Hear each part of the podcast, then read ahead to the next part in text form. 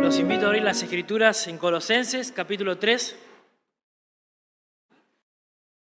Vamos a estar meditando en el versículo 5 al 7. No, no abracemos el pecado sexual. Pero vamos a leer del versículo 1 para poder estar en tema. Y dice así en las escrituras. Si pues haber resucitado con Cristo, buscad las cosas de arriba, donde está Cristo sentado a la diestra de Dios. Poned la mira en las cosas de arriba y no en las de la tierra, porque habéis muerto y vuestra vida está escondida con Cristo en Dios. Cuando Cristo, vuestra vida, se manifieste, entonces vosotros también seréis manifestados con Él en gloria. Haced morir, pues, lo terrenal en vosotros, fornicación, impureza, pasiones desordenadas, malos deseos y avaricia, que es idolatría, cosas por las cuales la ira de Dios viene sobre los hijos de desobediencia, en los cuales vosotros también anduvisteis en otro tiempo cuando vivías en ella. El escritor Edwin Lutzer escribe en un libro titulado Las siete trampas del enemigo lo siguiente, una historia, una narrativa. Dice, se dice que una vez una niña caminaba por un bosque y casi puso su pie sobre una culebra. Por instinto se apartó asustada, pero para gran sorpresa suya la serpiente exclamó, me alegra tanto que hayas pasado por aquí, tengo frío y necesito una amiga. Por favor, levántame y ponme en tu abrigo para calentarme. ¿Quieres ser mi amiga? La niña asustada contestó, no puedo hacer eso. Eres una serpiente de cascabel y me vas a morder. Yo no puedo levantarte. Tranquila, dijo la serpiente. Prometo que no te morderé. De verdad quiero ser tu amiga. Además, ¿no soy una criatura de Dios al igual que tú? Tengo tanto frío, por favor, levántame. La niña empezó a sentir lástima de la culebra y se sentó a pensarlo. Al mirar a esta criatura de Dios empezó a notar su belleza, ya que mientras escuchaba sus ofrecimientos se había percatado de los muchos colores que tenía. Se admiró de sus movimientos sutiles y pronto le pareció inofensiva. Pensó para sí, la serpiente tiene razón. En realidad es una criatura de Dios y el hecho de que la mayoría de las serpientes muerdan no significa que ésta lo hará. De verdad parece una serpiente buena. Además, yo debería siempre estar dispuesta a ser amiga de alguien que me ofrece su amistad y además dice que me necesita, ¿no es así? Está bien, seré tu amiga, dijo la niña mientras levantaba la serpiente y la colocaba dentro de su abrigo. De inmediato la serpiente mordió a la niña, quien sintió todo su cuerpo el dolor de la picadura y el veneno, por lo cual exclamó, ¿por qué me mordiste? Prometiste ser mi amiga. La serpiente se deslizó y antes de partir dijo con una mueca, tú sabías muy bien lo que era yo al levantarme. De igual manera, el pecado sexual nos seduce como la serpiente sedujo a la niña. Nosotros sabemos que es como esa serpiente cascabel, pero de igual manera con desesperación pecaminosa podemos llegar a tener la convicción de que si abrazamos ese pecado no nos va a hacer daño. Y el hombre y la mujer debe saber muy bien, como dijo la serpiente, que si levantan y abrazan ese pecado van a tener consecuencias muy dolorosas, muy dolorosas. Un autor decía que lo que hace incapaz que muchos dobleguen el poder del pecado sexual es que no han hecho un compromiso radical con el Señor de ser santos en todas las áreas de la vida. Y solo se recurre al Señor para pedir perdón y hallar gracia emocional, pero no se está dispuesto a arrancar ese pecado de raíz. Por causa de una falta de compromiso radical, vamos a decir, de ser santos en toda nuestra manera de vivir, como dice el apóstol Pedro, es que no podemos vencer el pecado sexual en nuestras vidas. Por eso quiero que, hoy escuchemos a las escrituras cómo enseñan sobre este tema y cómo podemos eh, abrazar, vamos a, o dejar de abrazar este pecado y doblegar el poder de este pecado que nos asedia todo, todo el tiempo y quitar ese poder pecaminoso por un poder superior que es Cristo Jesús y su Evangelio para nuestras vidas. Vamos a ver en primer lugar, según el texto que leímos, la exhortación del apóstol Pablo de que si hemos resucitado con Cristo, como dicen los primeros versículos, debemos entonces santificar nuestros cuerpos. Debemos hacer morir los miembros de nuestro cuerpo terrenal. Haced morir, pues, dice nuestro texto, lo terrenal en vosotros. Es importante notar ahí el contexto inmediato que leímos, por lo que Pablo puede llegar a decir esto que está diciendo ahora de hacer morir lo terrenal. Hace meses atrás tuvimos el privilegio de, estudiar Colosenses capítulo 3, versículo 1 al 4, no sé si recuerdan, y cómo Pablo exhorta a todos los creyentes a buscar las cosas de arriba es decir, buscar contemplar con su mente y deleitarse en las cosas celestiales y dejar de buscar las cosas terrenales, que son temporales claramente.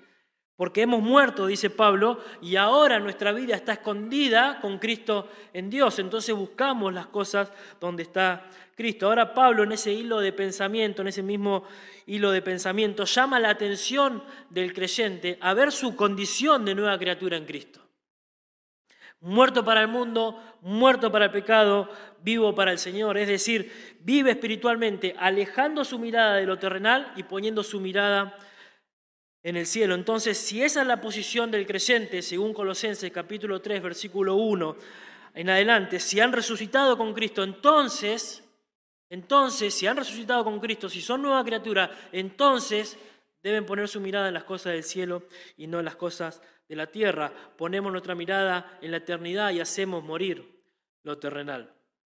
Pablo comienza con esa exhortación, con, con un mandato, haced morir pues lo terrenal en vosotros. Literalmente el texto dice hacer morir los miembros de nuestros cuerpos terrenales. Esto es, hacer morir los miembros que toman fuerza por causa del pecado. En otras palabras, mortifiquen su cuerpo, santifiquen sus vidas para que no se entreguen al servicio del pecado. Claramente es un lenguaje simbólico. Pedro, eh, Pablo perdón, no llama a lastimarnos el cuerpo, como algunos han interpretado este texto. De hecho, Pablo lo niega en versículo 23 del capítulo 2, diciendo que es duro trato del cuerpo, el duro trato del cuerpo no tiene valor contra los apetitos de la carne. Lastimar el cuerpo no sirve de nada porque eso no es un problema externo, es un problema del corazón, en el corazón del hombre. Y Pablo dice que si hemos resucitado con Cristo, ahora debemos quitar lo que ayuda a nuestros miembros a llevarnos al pecado. Ya que en la cruz del Calvario Cristo mismo nos libró de su esclavitud y de las consecuencias finales que tiene este pecado sobre nosotros, llevándonos al infierno a las personas. Eh, Podemos ver por medio de las escrituras que este poder, sin embargo, que fue quitado y derrotado por el Señor Jesucristo, aún permanece en nosotros porque tenemos todavía una naturaleza pecaminosa viva dentro de nosotros que no ha sido eliminada por completo, que sí lo va a hacer cuando el Señor nos lleve y estemos con Él en gloria. Podemos ver entonces que al hacer morir lo terrenal tiene que ver con hacer morir el viejo hombre el viejo hombre. Los miembros del cuerpo terrenal se han usado siempre, siempre, desde la caída de Adán para practicar todo tipo de pecado por causa de su poder que tiene apresado claramente al ser humano. Sin embargo, para nosotros esa esclavitud eh, de la cual hemos sido libres ha dejado una fuerte influencia en nuestros corazones que debemos batallar continuamente continuamente mortificando cada día nuestro pecado. Entonces, si nosotros hemos sido rescatados, si hemos sido librados de la esclavitud del pecado, pero éste persiste en controlar nuestro cuerpo, debemos luchar contra él y usar nuestros miembros de manera adecuada, no para el pecado, sino para Dios. Romanos capítulo 6, versículo 13 dice, ni tampoco presentéis vuestros miembros al pecado como, instrumento de iniquidad, sino presentaos vosotros mismos a Dios como vivos de entre los muertos y vuestros miembros a Dios como instrumento de justicia. Es decir, no dispongas tu cuerpo al pecado para usarlo para el mal, dispone tu cuerpo para Dios, para usarlo para el bien. Es necesario que entendamos que esa vieja naturaleza aún vive en nosotros y persiste en ser satisfecha. Pero no hay razón para volver a ser esclavos del pecado, hermanos, cuando fuimos libres por los méritos de Cristo. Cristo mismo nos libró de esa opresión. ¿Por qué hemos de volver a ser esclavos del pecado? Cuando se trata de hacer morir, debemos pensar en lo radical de esa frase, recordando quizás las palabras de nuestro Señor Jesucristo en Mateo capítulo 5, versículo 29 en el Sermón del Monte, diciendo, por tanto, si tu ojo derecho te es ocasión de caer, ¿qué dice el Señor? Sácalo y échalo de ti, pues mejor te es entrar que, te, que se te pierda uno de tus miembros y no que todo tu cuerpo sea echado al infierno. Nuevamente, no podemos ser literalistas con este mandato. Mariano lo está enseñando ese tema en el CES, ya que si podemos quitarnos el ojo derecho, vamos a seguir pecando con el ojo izquierdo. No, no, no se refiere a lo literal, sino que el texto apunta a tomar decisiones drásticas, radicales, para librarse de todo aquello que nos lleva a lo pecaminoso. El pecado es una fuerza destructiva y aunque parezca inofensiva en algunos casos, como esa serpiente, no lo es. No lo es. Es como pensar que si abrazamos esa serpiente cascabel no nos va a morder. Sí vamos a tener consecuencias. No debemos acercarnos al pecado, no debemos tolerar el pecado, no debemos tener una amistad con el pecado. Debemos matarlo. Debemos matar el pecado. Como dijo alguien una vez, no podemos despedir al pecado como si fuera un amigo íntimo, con el cual nos encanta pasar tiempo y esperamos ese momento en que volvamos a encontrarnos. Debemos matarlo. Los creyentes deben responder a esto, tomando la decisión radical de hacer morir el pecado en razón de que son una nueva criatura en Cristo, han resucitado con Cristo. Entonces buscan las cosas de arriba donde está Cristo. Y esto es algo que podemos hacer por el mismo poder del Espíritu Santo que mora en nosotros cuando hemos tomado la decisión de arrepentirnos de nuestros pecados y seguir a Jesucristo. Recuerden lo que la Biblia dice en Romanos capítulo 8, versículo 13, porque si vivís conforme a la carne, ¿qué pasa? Moriréis. Mas si por el Espíritu hacéis morir las obras de la carne, viviréis. Literalmente, si por el Espíritu vas dando muerte a las obras de la carne, vas a vivir. Hermanos, según Colosenses capítulo 3, hemos muerto al pecado. Hemos muerto con Cristo. Somos una nueva criatura, una nueva creación. Entonces, el Espíritu Santo que mora en nosotros nos da el poder para ser totalmente tajantes con el pecado. No es la fuerza de tu voluntad, no es la fuerza de la voluntad de lo que nosotros podemos hacer para salir, sino la confianza que tenemos en Cristo, que Él nos libró del pecado y que su espíritu que levantó al Señor mismo de los muertos nos puede dar la capacidad de huir y de matar ese pecado, como enseña Romanos 8, versículo 11. Pablo dice que debemos hacer morir lo terrenal porque la batalla contra el pecado es parte de nuestra vida diaria como creyentes que muestran, que muestran al mundo que ya no viven para el mundo porque tienen su mirada puesta en el cielo y no en lo, terrenal. Es lo que dice Pablo. El mismo apóstol es consciente de eso, ya que él mismo dice de una forma quizá frustrante, miserable de mí, ¿quién me va a librar de este cuerpo de muerte? Lo que quiero hacer no hago y lo que no quiero hacer eso hago. ¿Quién me va a librar de este cuerpo de muerte? Pablo también se frustra por este tema. La vida, como dice Pablo en Colosenses capítulo 3, versículo 3, esa vida está escondida con Cristo en Dios. Pero lamentablemente no, no es una vida que se vive fuera de la esfera en que nosotros nos movemos, fuera de nuestra residencia, vamos a decirlo así, en algún lugar elevado y apacible, fuera de problemas, fuera de sufrimiento, fuera de tentaciones, sino que se vive acá en la tierra pero con una mirada puesta en lo eterno, una mirada puesta en el cielo. Pablo dice en Gálatas capítulo 2, verso 20, con Cristo estoy que juntamente crucificado y ya no vivo yo, mas vive Cristo en mí.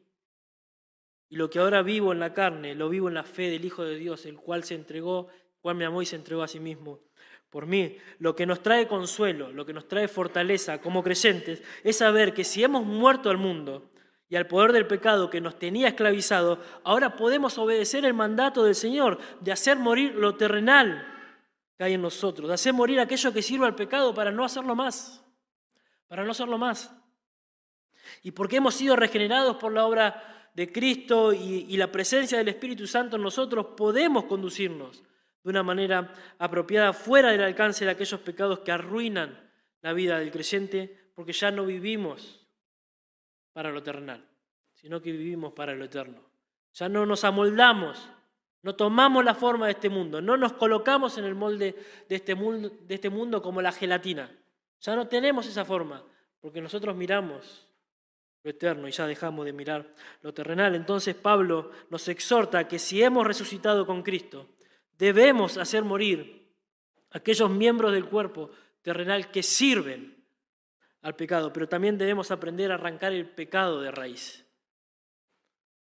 Debemos arrancar el pecado de raíz. Pablo comienza luego de, hacer morir lo terrenal con una lista de pecados que no solo es característica del hombre impío, del hombre incrédulo que no ha conocido a Dios, sino que son pecados absolutamente impropios en los cuales muchos de los hijos de Dios están practicando y participan. Y hablo del pecado sexual. Y aunque esta lista no, no es exhaustiva, vamos a decir, contiene lo necesario para hacernos dar cuenta que como aquella serpiente que parecía inofensiva, el pecado sexual nos atrae de una manera muy sutil, empezando un proceso lento en lo secreto del corazón, hasta manifestarse de manera visible y grosera. El pecado sexual nunca queda oculto. Nunca, nunca. Ese pecado va a salir a la luz. Porque Dios no puede ser burlado. Dice nuestro texto, hacé morir pues lo terrenal en vosotros. Y comienza con esta lista desde el pecado concebido, vamos a decirlo así, ya manifestado externamente, hasta el pecado oculto en lo secreto del corazón. Él dice, hagan morir pues lo terrenal en vosotros. Fornicación, impureza, pasiones desordenadas, malos deseos y avaricia, que es idolatría. De manera rápida quizás y por amor al tiempo, no, no podemos ver con detalle cada uno de estos pecados, aunque sí vamos a ver, lo vamos a definir, pero quiero quizás detenerme un poquito más en la raíz del pecado, eh, que es según Pablo la codicia o la avaricia, como dice el texto, porque según este pasaje, esa es la raíz del pecado sexual. La avaricia como ese deseo apasionado y desordenado que está esclavizando al hombre y que tanto desea el hombre que lo llega o que llega a transgredir y a despreciar la ley de Dios para satisfacer su necesidad pecaminosa. Si tu deseo sexual no está guiado por el respeto hacia los demás, considerando la santidad de Dios y lo que la Biblia dice respecto a la pureza sexual, entonces ese deseo avaro ya ha usurpado el trono de Dios y se ha vuelto un ídolo.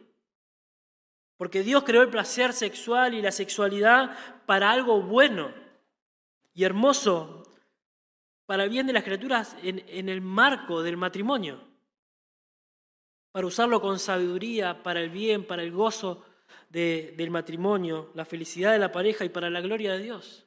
Pero ese deseo, cuando no está regulado, cuando no está gobernado, cuando no está guiado por Dios, te va a destruir porque te estás manejando fuera de los límites establecidos en las escrituras de cómo tenés que tratar este tema de placer sexual. Lo que el pecado sexual hace es negar y menospreciar a Dios. Tanto en los solteros como en los casados, rechazando la santidad de Dios y diciendo que no necesitas un compañero, una compañera de vida que te ayude a amar a Dios y compartir la intimidad con Él, sino que necesitas un objeto que satisfaga tu deseo sexual. Es lamentable. Yo solo quiero para mi placer encontrar deleite y para ello necesito un compañero que sea el objeto para mi deleite.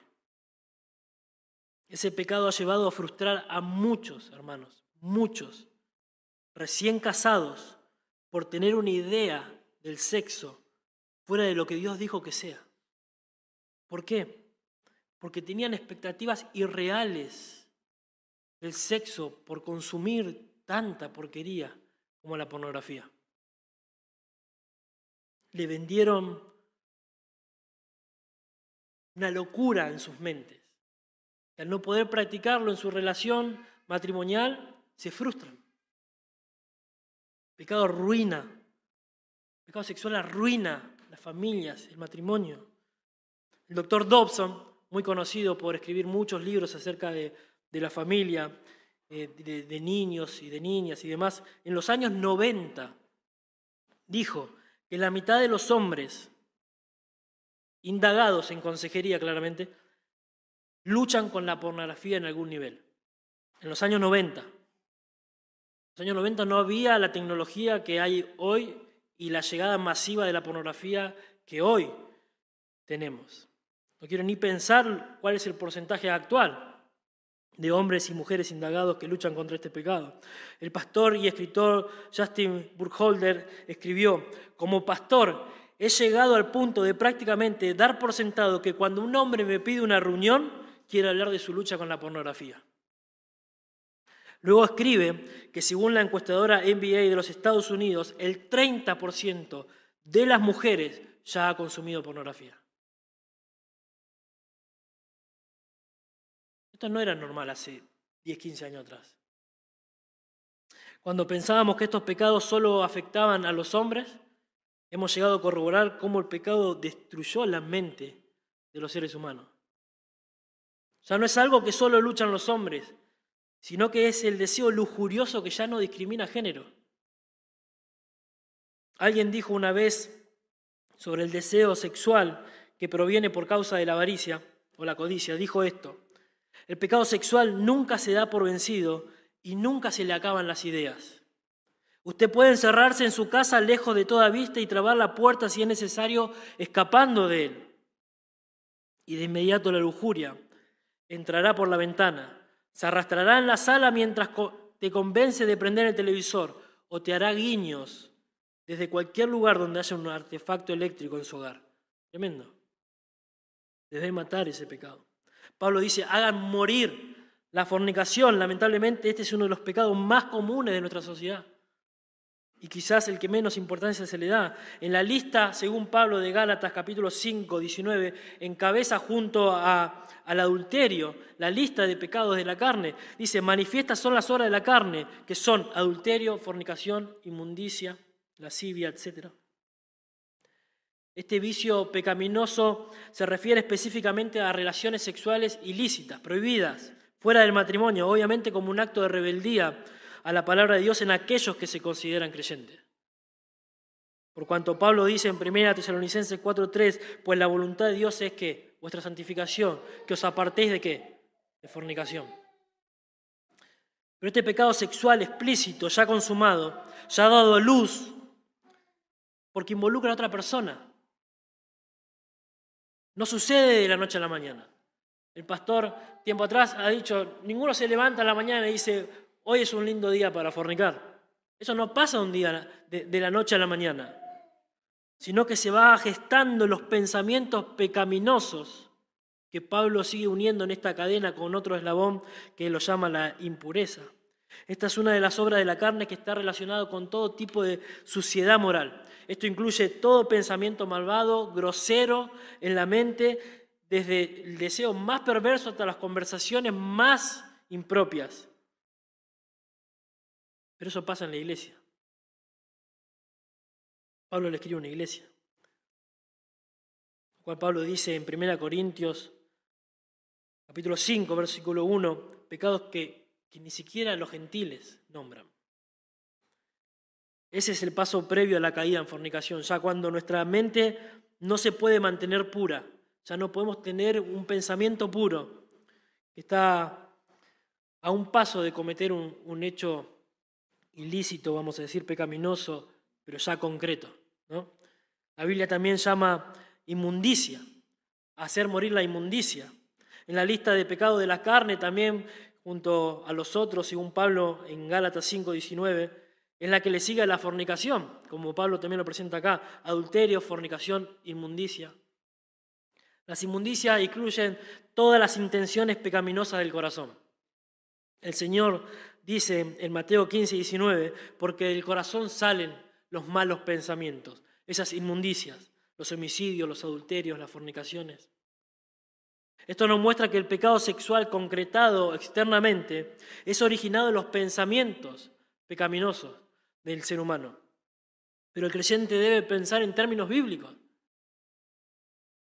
El cristiano tiene, dicen las escrituras, la mente de Cristo.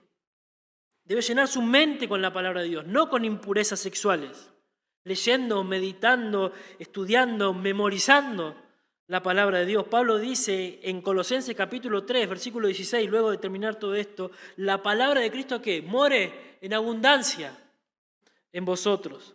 Filipenses 4:8 dice, por lo demás, hermanos, todo lo que es verdadero, todo lo honesto, todo lo justo, todo lo puro, todo lo amable, todo lo que es de buen nombre, si hay virtud alguna, si algo digno de alabanza, en esto pensad. Esas impurezas son productos de una pasión desordenada en esta cadena de eslabones que, sigue Pablo.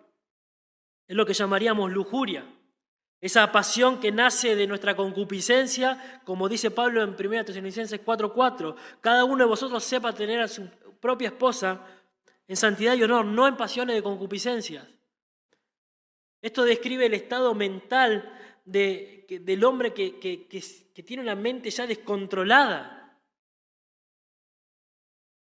que alimenta buscando todo el tiempo encontrar la necesidad de satisfacer esa pasión. Aunque la pasión no es mala, el deseo malvado la corrompe. Y esto es tan grave que, que Dios, como consecuencia de ese pecado, entregó a la humanidad a sus pasiones vergonzosas. El deseo es tan grande que Dios los dejó en su libre acción. Listo, vayan, hagan lo que quieran.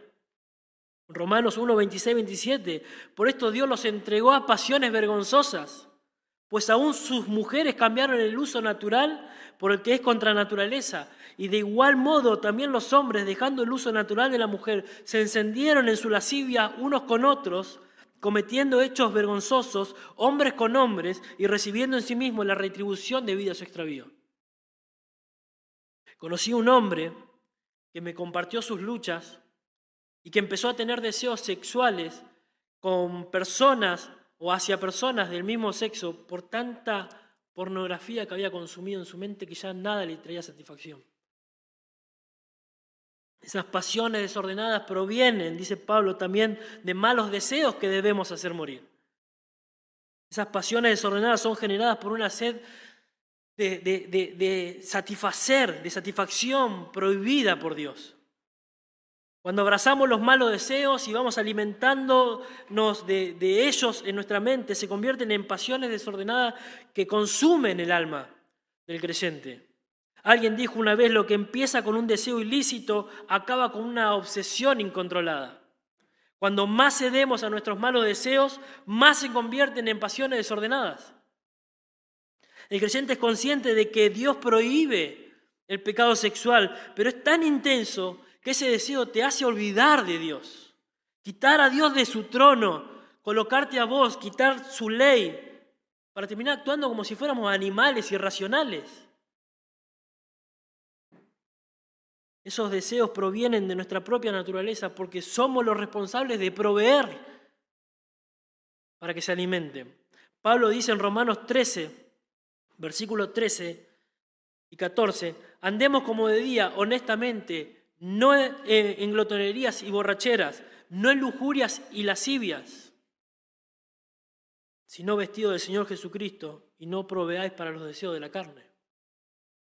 Está claro que si no queremos practicar esos pecados, debemos matarlo de hambre, debemos dejar de alimentarlos, debemos dejar de proveer para ellos. El problema con las pasiones desordenadas, con las inmundicias, con las fornicaciones, es que se alimentan de los malos deseos proveen para los deseos de la carne. Y hoy más que nunca estos pecados están al alcance de nuestras manos.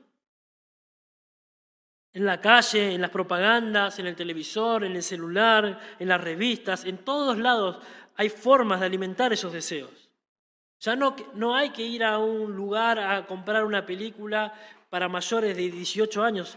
Eh, y lo peor de todo esto es que ya está al alcance de nuestros niños.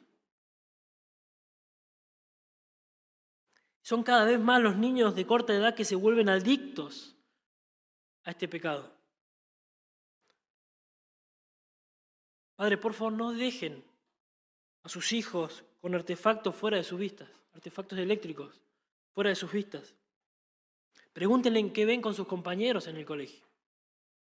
Una madre me contó que a los 15 años de su hijo, que no sabía cómo hacer, pero le quiso hablar de los peligros de la pornografía, y su hijo le confesó que su primo mayor, ya a sus seis años de edad, ya le había dado para que mire pornografía. Nueve años tarde llegó esa madre, si podemos decir así. Debes alertar a tus hijos, hablar con tus hijos, explicarle lo bueno de, lo que es el sexo, si tenemos que hablarlo, a la manera que Dios lo dice, y no que venga un compañero o un profesor y, le diga lo que quiera decirle. Porque es algo bueno que el Señor creó y Satanás lo, lo ha corrompido para matar las mentes de las personas. Las grandes empresas que producen pornografía buscan alcanzar a los niños y que esta porquería termine en sus manos. Es tremendo. Tremendo. Esto produce en la mente de los niños, de los adultos, de las mujeres, de los hombres, deseos ilícitos que van a querer satisfacer. Y por causa de esto hay tantos abusos hoy día y violaciones. No es un, no es un juego inofensivo. No es un juego inofensivo. Y Pablo llega ahora la raíz de esos problemas y dice que el problema que nos lleva a todos estos pecados sexuales es la avaricia. Pero ¿qué tiene que ver la avaricia con el pecado sexual? Es ese deseo obsesivo por querer tener más y más lo que no podemos tener. Ese deseo que se produce en el corazón por obtener lo que no tenés, perdiendo en el creyente, que ha bajado su mirada del cielo para enfocarse en las cosas terrenales, para perder el gozo en el Señor por algo que no te va a dar felicidad. Noten conmigo, haced morir pueblo terrenal en vosotros, fornicación, impurezas, pasiones desordenadas, malos deseos y avaricia. Y Pablo agrega acá, que es idolatría. La fuente de las pasiones desordenadas, de los malos deseos, de las inmundicias, es la avaricia, es la codicia. El pecado por querer tener algo que no tenés. El deseo por tener más, y en este caso en particular el deseo de obtener temporalmente el placer sexual. Se convierte en una obsesión, en una idolatría a quien le vas a rendir toda tu vida, todo tu honor. Sacrificas tu tiempo, tu salud, tu conciencia, tu matrimonio, si estás casado, por abrazar ese pecado sexual. El pecado de la codicia es tan sutil, pero tan grave, que increíblemente clasifica dentro de los diez mandamientos. Éxodo capítulo 20, 17 dice, no codiciarás la casa de tu prójimo, no codiciarás la mujer de tu prójimo, ni su siervo, ni su criada, ni su buey, ni cosa alguna de tu prójimo. La codicia es desear algo de tal manera que estás dispuesto a perder a Dios para satisfacer tu necesidad. Dejar de adorar a Dios buscando un altar para levantar tu ídolo, el pecado sexual, y ofrecerle adoración. Ese pecado es idolatría. Porque el ser avaro, ser codicioso, hace que el hombre quite a Dios de su lugar y coloque sus deseos en el trono de su egocentrismo, para adorarse a sí mismo. No por nada los diez mandamientos empiezan con no tendrás dioses ajenos delante de mí, idolatría, y termina diciendo no codiciarás. Porque la codicia divide el corazón buscando que a quién rendirle honor y adoración.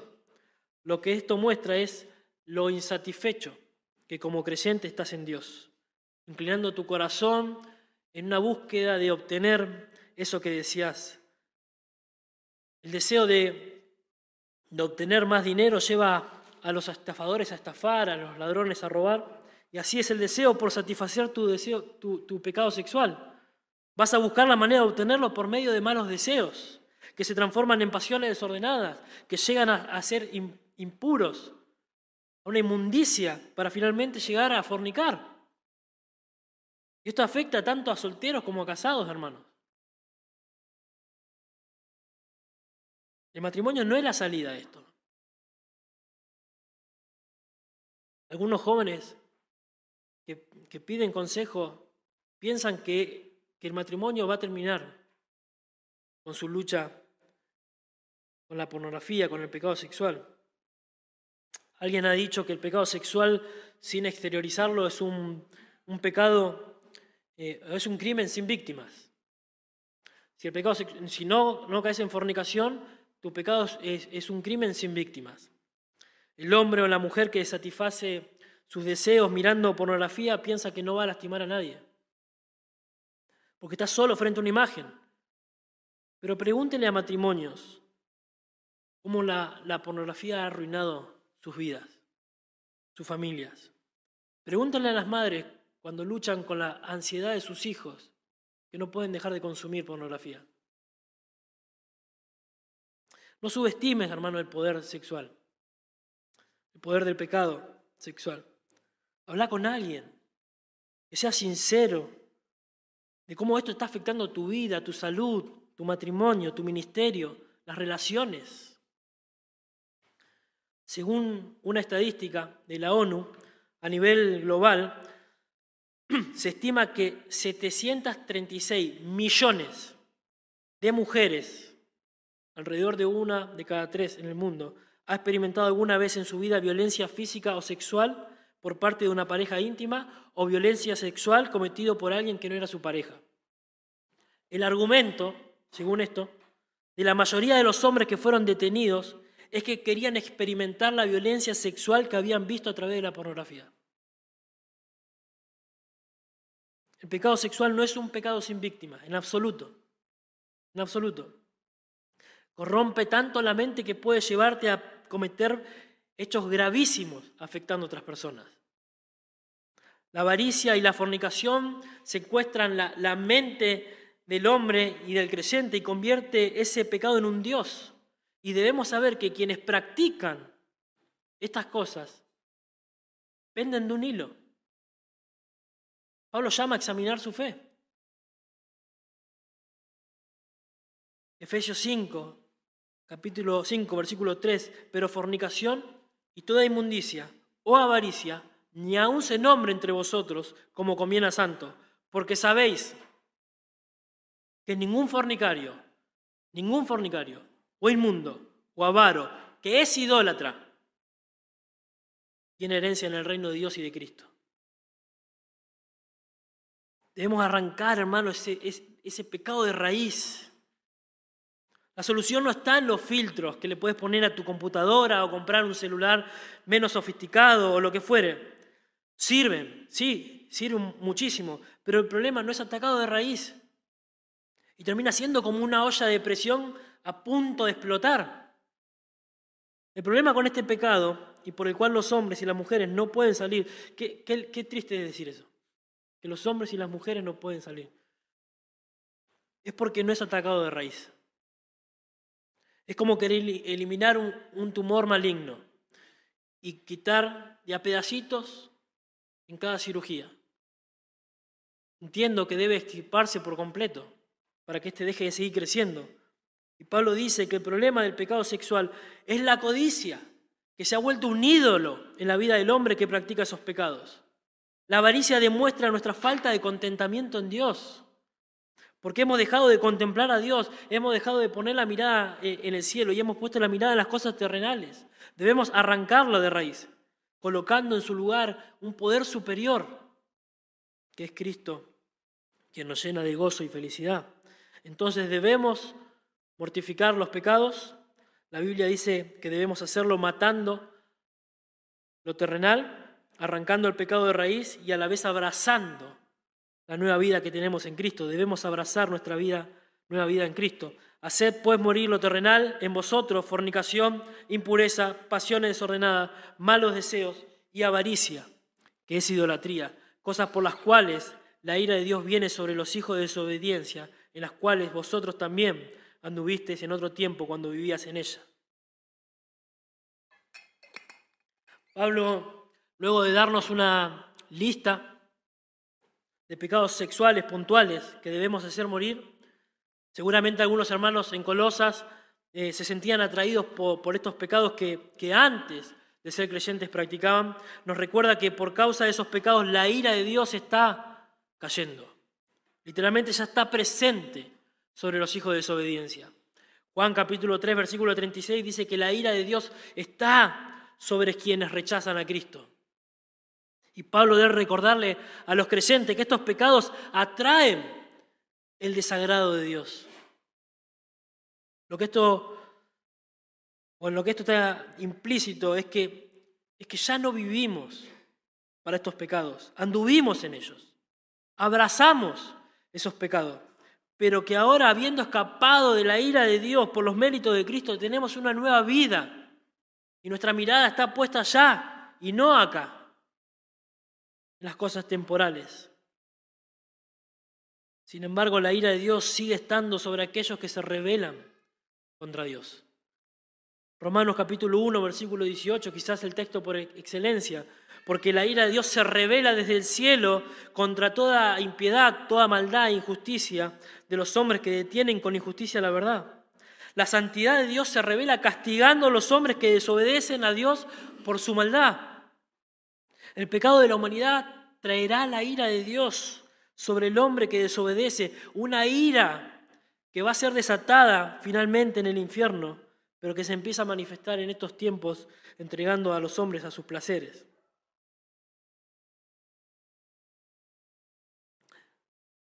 No es que la ira de Dios cae sobre el creyente ¿eh?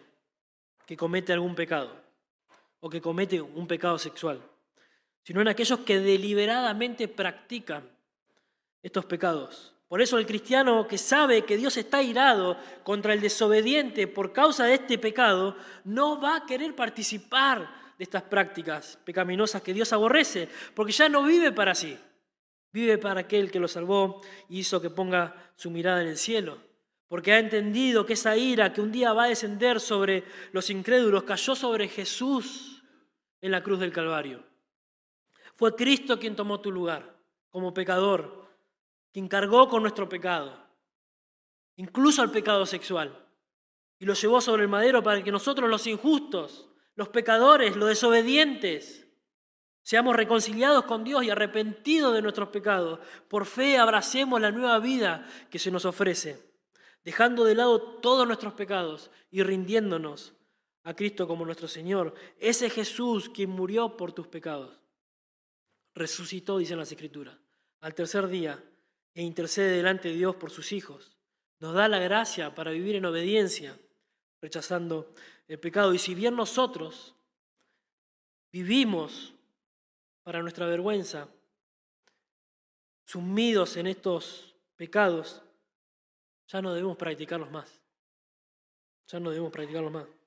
Porque hemos abrazado una nueva vida en Cristo hemos sido librados de la esclavitud del pecado, hermanos.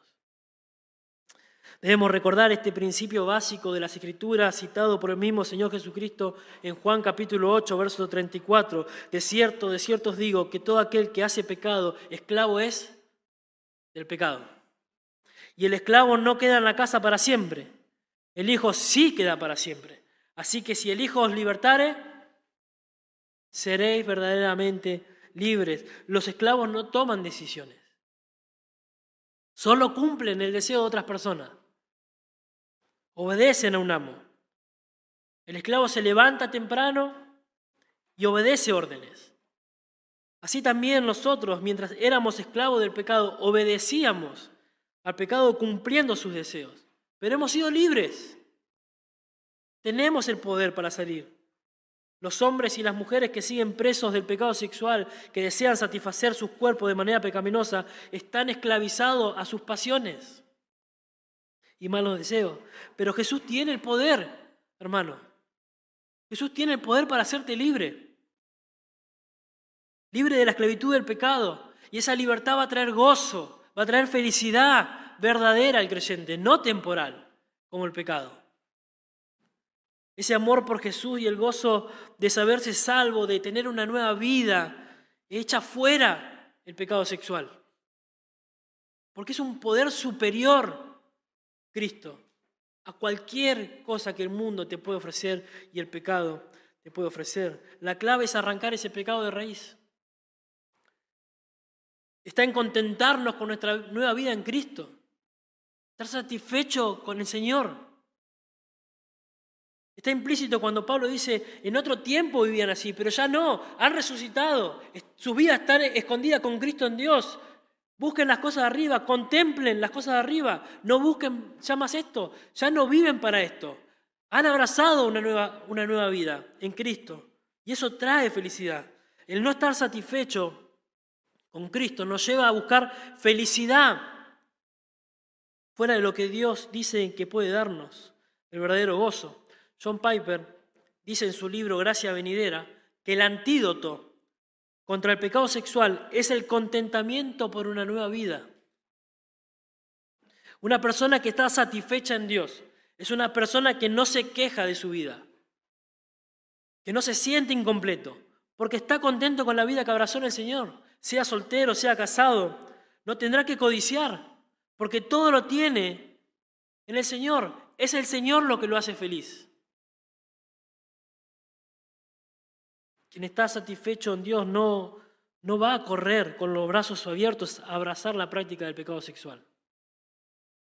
Pablo ha dicho, he aprendido a contentarme cualquiera sea que mi situación. Y tanto en este caso, para el soltero como para el casado, es aprender a contentarse en Dios en su situación. ¿Y cómo me contento en Dios? Bueno, Pablo ya lo dijo, lo hemos visto, buscando las cosas de arriba donde está Cristo. Si algo recuerdan cuando se predicó Colosenses 3, del 1 al 4, es buscar para obtener esos tesoros que llenan el alma. Reflexionando, no de manera mística, pero sí reflexionando en la revelación que tenemos en las Escrituras, de nuestra identidad en Cristo, de que somos adoptados por el Señor, de que tenemos un espíritu, que hay una iglesia. Cuando podemos ver las maravillas que hay en la palabra de Dios, vamos a soltar esa serpiente de cascabel que está llenando de veneno nuestra alma y, y vamos a abrazar una nueva vida en Cristo. Mientras esto no suceda, hermano, vamos a seguir siendo idólatras. Vamos a seguir siendo idólatras. Por eso Pablo exhorta y ataca a dejar la avaricia. Porque eso hace que busquemos placeres dentro o entre la basura que el mundo ofrece. Pero nosotros no buscamos gozo en la basura. Buscamos gozo en el Señor.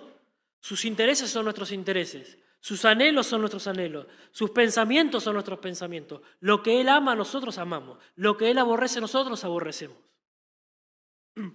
Porque nuestro gozo, nuestra felicidad está en Él. No en las cosas temporales. Él es la fuente de todo bien. Él es la fuente de toda felicidad. Él es el gozo eterno. Y mientras que el pecado sexual solo produce placer temporal, envenenando nuestra alma, arruinándonos por completo, Cristo nos ofrece un gozo pleno, delicias a su diestra para siempre. Si abrazamos por fe esa nueva vida que tenemos en Cristo.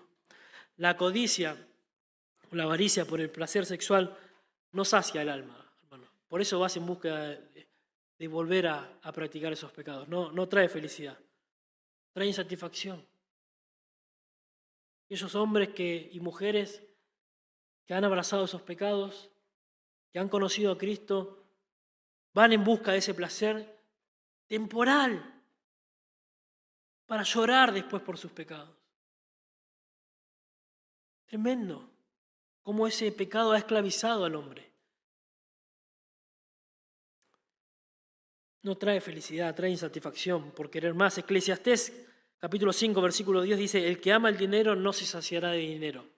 Y aplicando este principio podemos decir que el pecado sexual, o el que ama el pecado sexual, no se va a saciar del pecado sexual.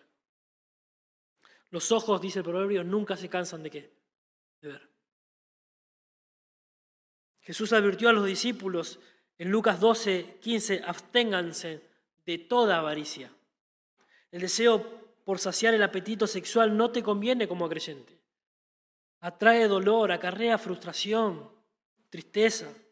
El apóstol Pedro nos ruega en 1 Pedro capítulo 2, verso 11, que como extranjeros y peregrinos os abstengáis de los deseos carnales que batallan contra el alma.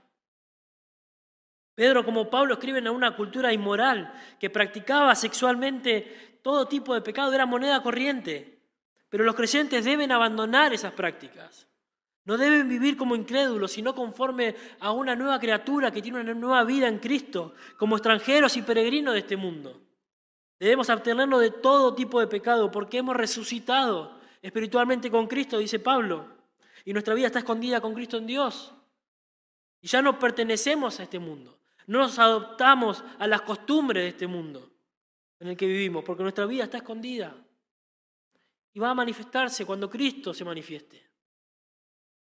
Entonces podemos hacer morir las cosas terrenales, arrancando el pecado de raíz, mientras abrazamos una nueva vida que tenemos en Cristo, un poder superior quitando ese poder inferior, porque Dios por medio de su Hijo nos hizo libres del pecado, hermanos. Gracias a Dios Gracias a Dios que el pecado sexual no es el pecado imperdonable. Jesús murió para librarte de esos pecados. Él dice en 1 Juan capítulo 1, verso 9, que si confesamos nuestros pecados, Él es fiel y justo para qué?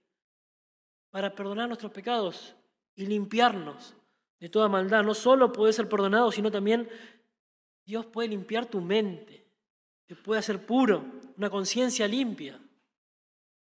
Primera Pedro 4.3 dice, basta ya el tiempo pasado por haber hecho lo que agrada a los gentiles, andando en lascivia, concupiscencia, embriagueces, orgías, disipación y abominables idolatrías.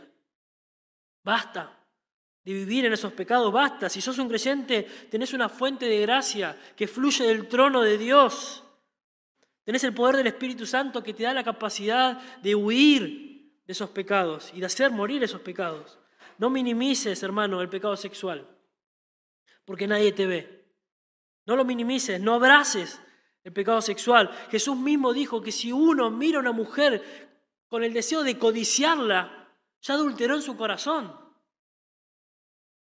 El Señor es tajante, si el hombre al mirar a una mujer adultera en su corazón, entonces que se saque el ojo. Es tajante, es radical, porque mejor es perder un ojo que ser echado todo tu cuerpo al infierno. De esa manera tan radicales como cristianos debemos manejarnos.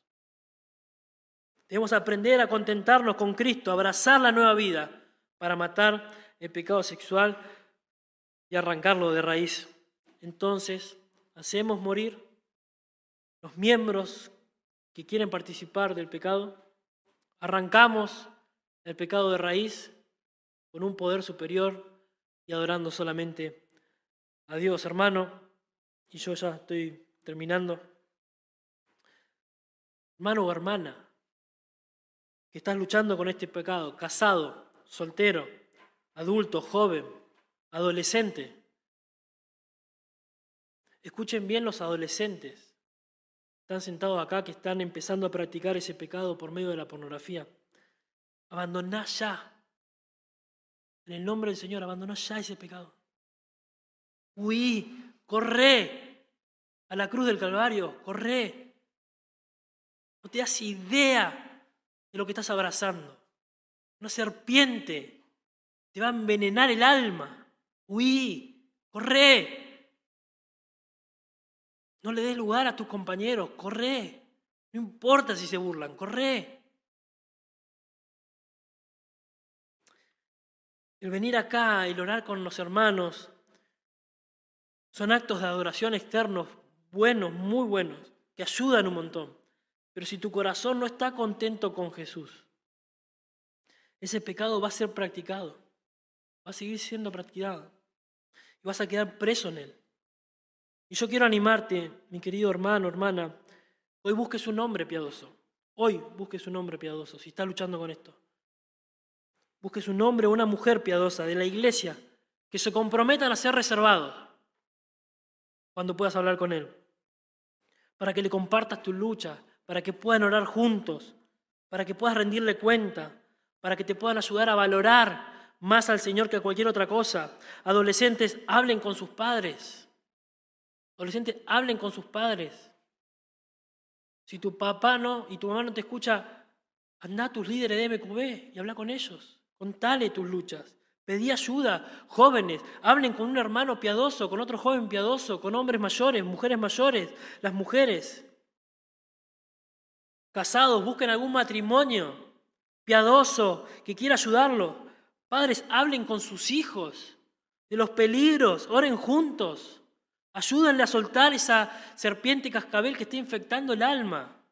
No es un chiste, no es un juego el pecado sexual. Está matando a las personas, está destruyendo la mente de los niños. Hagamos morir entonces el pecado sexual. Quitemos de raíz la avaricia que nos lleva a codiciar y querer tener eso que no podemos tener. Pero esto lo vamos a poder hacer cuando realmente abracemos la nueva vida que tenemos en Cristo. Señor, estamos frente a un enemigo poderoso, Señor, que ha traído adicción, quizás una de las adicciones más difíciles de arrancar, Señor, que es el pecado sexual. Señor, yo te ruego que tengas piedad de nosotros, misericordia de nosotros, de tu iglesia. Haz caer en gracia, Señor, este mensaje en los corazones de aquellos que están practicando estos pecados, de aquellos padres que nunca se han preguntado acerca de sus hijos sobre este tema. Moviliza los corazones de los adolescentes, de los jóvenes, a compartir, Señor. Necesitamos la iglesia, necesitamos tu gracia, necesitamos ser conscientes de que hay un enemigo poderoso que está corrompiendo las mentes de nuestros niños, los adolescentes, de los matrimonios. Pero Señor, también gracias por Jesucristo en quien podemos hallar gracia y perdón de nuestros pecados, Señor. Te ruego que por favor bendigas tu palabra y la apliques conforme a tus propósitos, Señor, por el poder de tu Espíritu Santo y el poder de tu palabra, Señor.